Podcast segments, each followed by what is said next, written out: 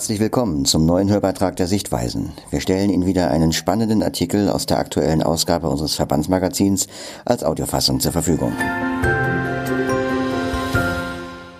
Dieses Mal lernen Sie Stefanie Dirschke aus Mönchengladbach kennen. Sie erblindete nach einem Unfall.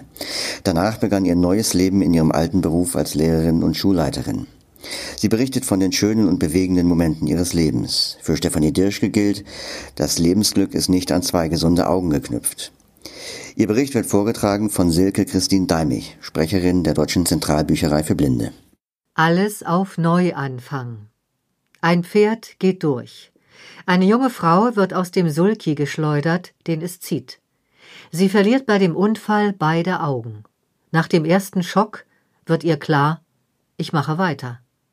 Weiter mit dem Beruf als Lehrerin, weiter mit Leben. Unsere Autorin erzählt, wie ihr neues Leben begann und warum ihre Erblindung für sie auch eine Chance bedeutete und ein Abenteuer. Von Stefanie Dirschke. Stellen Sie sich vor, Sie wachen auf. Sie können nichts sehen. Sie können sich nicht bewegen, nicht sprechen. Sie wissen nicht, wo Sie sind. Sie wissen nicht, was passiert ist. So könnte ein Thriller beginnen. Tatsächlich begann so mein neues Leben. Ich war eine gesunde, aktive junge Frau von 31 Jahren. Alles lief gut.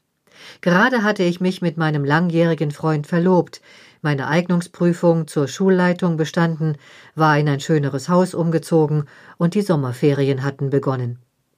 Was konnte es da Besseres geben, als mit dem Pflegepferd entspannt eine Geländefahrt mit dem Sulki zu unternehmen?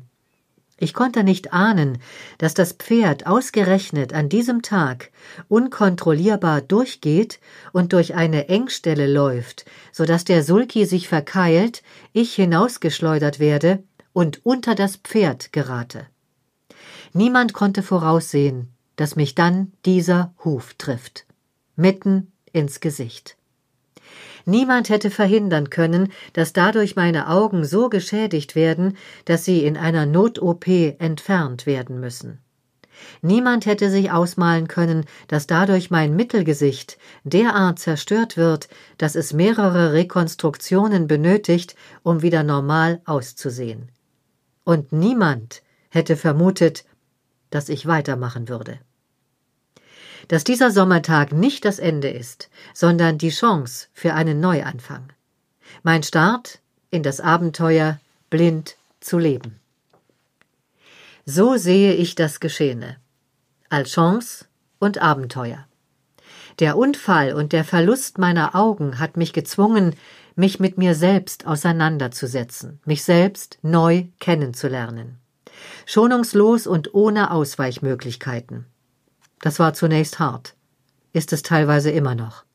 Ich habe geweint, getobt, gehadert und gezweifelt. Aber ich erkannte Dinge, die ich ohne diese Umstände niemals erkannt hätte. Mein absoluter Lebenswille hat mich so sehr überrascht, wie die nicht geahnte Fähigkeit, mit mir geduldig zu sein, mir Fehler zuzugestehen und kleinstschrittige Erfolge zu feiern. Nicht zuletzt hat mich diese Zeit gelehrt, wer ich bin und was mich ausmacht, was übrig bleibt, wenn mir etwas Existenzielles genommen wird und ich mich neu erfinden muss. Dieser Unfall hat mein Gesicht zerstört. Knochensplitter, die zur Stirn gehören, hat das Ärzteteam am Kinn gefunden. Mein Nasenbein war zersplittert, beide Augenhöhlen zerstört, mein Geruchssinn ebenso verloren wie die Fähigkeit zu sehen. Dennoch habe ich Glück gehabt. Hätte mich der Hof etwas weiter oberhalb getroffen, wäre ich nun ein Pflegefall. Als ich nach mehreren Not-OPs aus dem künstlichen Koma geweckt wurde, wusste ich nicht, was los war. Da war nur dieser Schmerz und das Gefühl, dass etwas nicht in Ordnung war. Es brauchte eine Weile, bis ich das Ausmaß der Katastrophe begriff. Ich lag da mit den Infos, der neuen Situation, der Hilflosigkeit und mit mir allein. Selbstverständlich haben sich alle um mich gekümmert, aber wenn sie gegangen waren, wenn sie in ihr sehendes Leben zurückgekehrt sind, war ich allein in der Dunkelheit, mit meinem geschlagenen Körper und meinen Gedanken. Was bedeutet es, nun blind zu sein? Kann ich in mein altes Leben zurück, in meinen Job? Kann ich ohne fremde Hilfe leben? Kann ich noch unabhängig und frei sein? Was verpasse ich alles? Halte ich ein Leben in der ewigen Dunkelheit aus? Bin ich stark genug? Relativ schnell wusste ich, aber klar doch, ich wollte weitermachen. Nachdem ich das Krankenhaus verlassen hatte, begann ich Informationen zu sammeln und Hilfe zu fordern. Niemand schenkt einem etwas, um alles muss man sich selbst kümmern. Wobei mir mein Mann eine große Hilfe war, ohne ihn hätte ich es nicht geschafft. Mit Hartnäckigkeit gelang es mir, schnell in eine neu geschaffene Reha-Maßnahme zu kommen und im Anschluss daran in die berufliche Reha im Berufsförderungswerk Düren. Zehn Monate nach dem Unfall war ich wieder in meinem alten Job als Lehrerin. Das verdanke ich vielen Menschen, die an mich geglaubt haben und mir Chancen eingeräumt haben, die ich nur ergreifen musste. So wie ich mich auf mein blindes Leben eingelassen habe, so hat mein Mann sich auf eine blinde Lebenspartnerin eingelassen, so hat sich die Bezirksregierung für Inklusion von allen Seiten ausgesprochen und mich als blinde Schulleiterin ans Regelschulsystem geholt. Mein blindes Berufsleben unterscheidet sich nicht so stark von meinem vorherigen. Solange die Hilfsmittel funktionieren und niemand meine gewohnten Wege verstellt, fällt vielen Gesprächspartnern meine Blindheit zunächst nicht auf. Neben meiner Tätigkeit als Rektorin unterrichte ich seit Sommer 2018 auch wieder eine Deutschklasse. Das bedeutete die größte Umstellung. Ich musste meinen Unterrichtsstil und die Vorbereitung komplett neu strukturieren. Die Schüler sind immer noch verblüfft, wenn ich autark mit Laptop und Medienboard die Unterrichtsinhalte vermittle und genau orten kann, was gerade im Unterrichtsraum passiert. Und so schaffe ich es jeden Tag ein kleines bisschen mehr, über 400 Jugendliche für den normalen Umgang mit blinden Menschen zu sensibilisieren. Zu Beginn meiner beruflichen Wiedereingliederung habe ich mich in jeder Klasse vorgestellt und die Schüler konnten alles zum Thema Blindheit und Unfall fragen. Es ist spannend, wie unbefangen die Jugendlichen dem Thema begegnen. Einmal thematisierte ich das Benutzen öffentlicher Verkehrsmittel. Für die Klasse war es ein Augenöffner, dass ein blinder Mensch nicht weiß, welche Buslinie einfährt und dass ein kleiner Hinweis von Sehenden hilfreich sein kann. Am Folgetag fragte mich eine befreundete blinde Frau, ob ich wieder auf Blindentournee in meiner Schule gewesen sei. An ihrer Bushaltestelle hätte ein Chor von mindestens 20 Kinderstimmen ihr jeden einfahrenden Bus angesagt.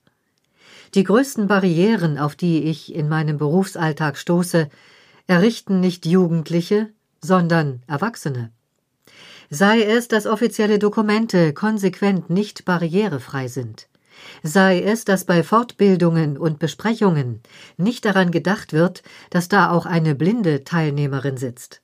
Und vor allem die immer wiederkehrende Frage Schaffen Sie das überhaupt? Diese Frage ist für meine Schülerinnen und Schüler kein Thema. Sie nehmen mich nicht als blinden Menschen wahr, sondern als Schulleiterin, als Deutschlehrerin, als Pädagogin, als Erwachsene, als Mensch. Ich wünsche mir generell, dass ich nicht auf meine Blindheit reduziert werde. Auch deshalb habe ich mich entschieden, bei der Reportage Plötzlich blind des WDR-Magazins Menschen hautnah mitzuwirken, um zu zeigen, dass nach einer Erblindung nicht alles vorbei ist, und Blindheit keine Reduzierung bedeutet. Die Drehtage waren spannend.